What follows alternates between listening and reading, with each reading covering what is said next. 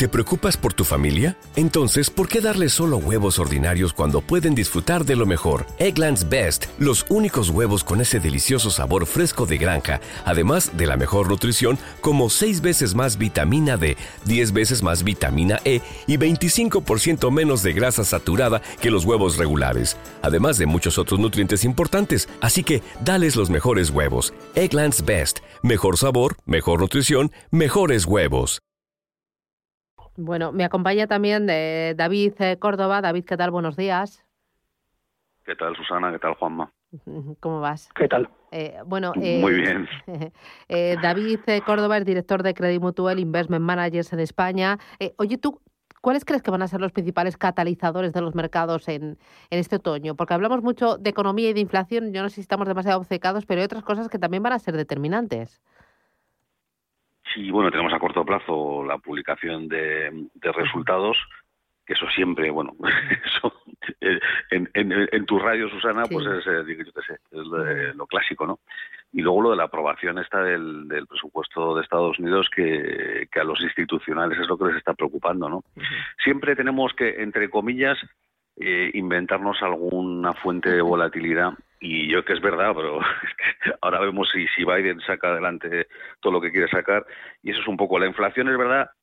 Parece que ya llevamos hablando de inflación mucho tiempo y que ya es un tema bastante manido, pero ahora el tema nuevo es un poco este, el tema de, de Biden. Y yo creo que también puede afectar un poquito lo de China, ¿no? Que China que se ponen, pues eso, que ponen firmes a cualquier empresa y, te dejan medio tocado. Al final es un, bueno, es un país que está dirigido como está dirigido y, pues, entre comillas, pues tienen bastante poder de acción y te pueden destrozar la cotización de la acción, como ha pasado con Adidas. Ante este escenario, vosotros eh, o tú me vas proponiendo ideas de inversión con enfoque siempre de largo plazo y hoy vas a poner el foco en empresas de alta tecnología que difunden la innovación tecnológica entre otras compañías, foco en la innovación, en la tecnología, pero con carácter global. Cuéntame eh, qué estrategia es esta y qué le caracteriza. Pues mira, sí, este es el, eh, fondo en concreto es el CMM Global Innovation. La verdad es que tiene razón, que, nosotros invertimos a largo plazo. Cuando sacamos un fondo, la idea es tenerlo pues 20, 30, 40, 50 años, ¿no? Que es un poco la filosofía nuestra, que es bastante, yo diría que más a largo plazo, aunque, aunque sea un poco altivo decirlo, pero sí que es verdad que nosotros pensamos a largo plazo y nos gusta pensar también en, fondos con baja volatilidad. Y un poco también, a raíz de lo que hablabas con tu anterior invitada, nosotros, eh, este fondo nos gusta que la gente sepa en qué invierte y estamos invirtiendo en empresas que están constantemente innovando o que tienen en la innovación, digamos, su, su principal motor, ¿no? Pueden ser empresas nuevas, relativamente nuevas, pues, pues eso, tipo Netflix, empresas que se han adaptado ahora con, con, la, con la pandemia, eh, con el lockdown, pues a, nuevas formas de distribuir sus productos, que pueden ser pues también hasta el sector alimentario, ¿no?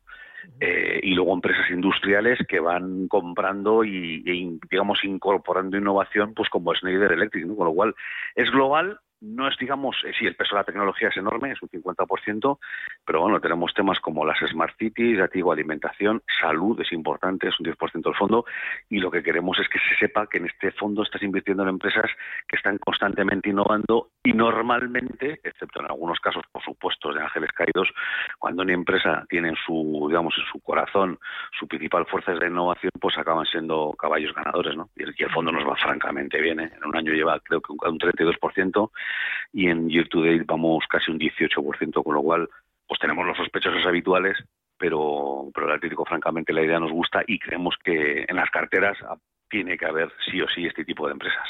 Ya. Eh, me has hablado de la rentabilidad, pero entiendo que esto supone asumir un alto riesgo. ¿Cuánto es la volatilidad? Rentabilidad me decía un 30 y pico por ciento.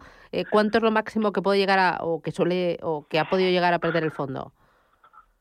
Pues eh, la, volatilidad máxima yo creo que ha estado ha, llegado a rozar el 20 y la histórica es de un 15%. Y nos medimos contra el MSCI World, con lo cual es un fondo de bolsa, es un fondo de bolsa con empresas de todo tipo, como se dice en inglés all cap, pero hay empresas muy grandes, principalmente son empresas grandes y, medianas.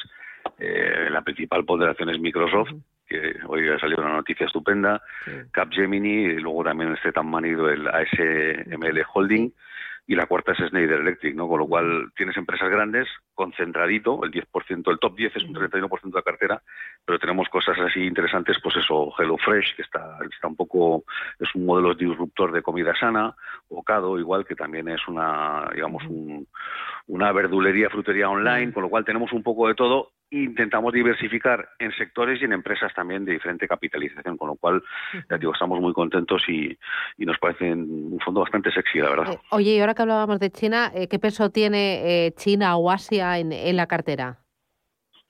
Mínimo. Asia tiene tiene un 10, pero principalmente es entre, entre, América, que es un 45, y Europa un 31, tenemos prácticamente, pues eso, la gran parte del fondo. Tenemos Japón, que, que, bodas y la tía Juana, o sea, es interesante lo de Japón, es un país tecnológicamente muy puntero, y en Asia, afortunadamente, tenemos muy poco. La verdad es que nosotros ya llevábamos meses que el tema chino, pues, pues eso nos preocupa. Sobre todo nosotros intentamos evitar negocios que haya, em, evitar la mano del sector, o mejor dicho, del Estado, y que el Estado pueda, mm, entre comillas, fastidiar tu negocio, con lo cual eso lo evitamos y, y es una, digamos, una de las de las cosas que intentamos evitar, pues eso, las utilities, cualquier empresa que tenga pueda meter mano el Estado la intentamos evitar y en China pues eh, suele ser el caso. Eh, no sé si me lo has dicho, es un fondo muy concentrado con pocas o con muchas compañías. Pues eh, puede parecer concentrado, pero son 56 compañías. Pero vamos, que con 56 compañías tienes una diversificación bastante importante. Yo diría que es un fondo que está suficientemente diversificado porque la volatilidad, que es al final lo que te permite medir esa, esa diversificación, estamos por, nuestra volatilidad es muchísimo más baja que los fondos, digamos, de su, de su entorno, de su peer group, como se dice en inglés. Eh, Estamos tres puntos por debajo eh, de la volatilidad de sus, competidores. Oye, igual que hablamos de la regulación en China, ¿qué afecta, por ejemplo, a algunas de las compañías que tienen cartera? ¿Cómo le afecta la crisis de los semiconductores, la falta de microchips, en, sobre todo en Europa? Pues ah, en el caso de ASML nos viene fenomenal porque está directamente es el digamos el meollo está en el meollo de la cuestión y, te diría que nos está afectando bastante poco. Eh, afecta mucho más a, producto terminado automoción.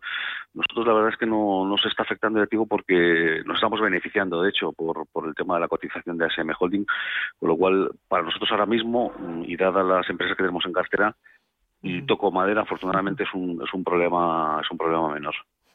Muy bien, recuérdame el nombre de la estrategia, David.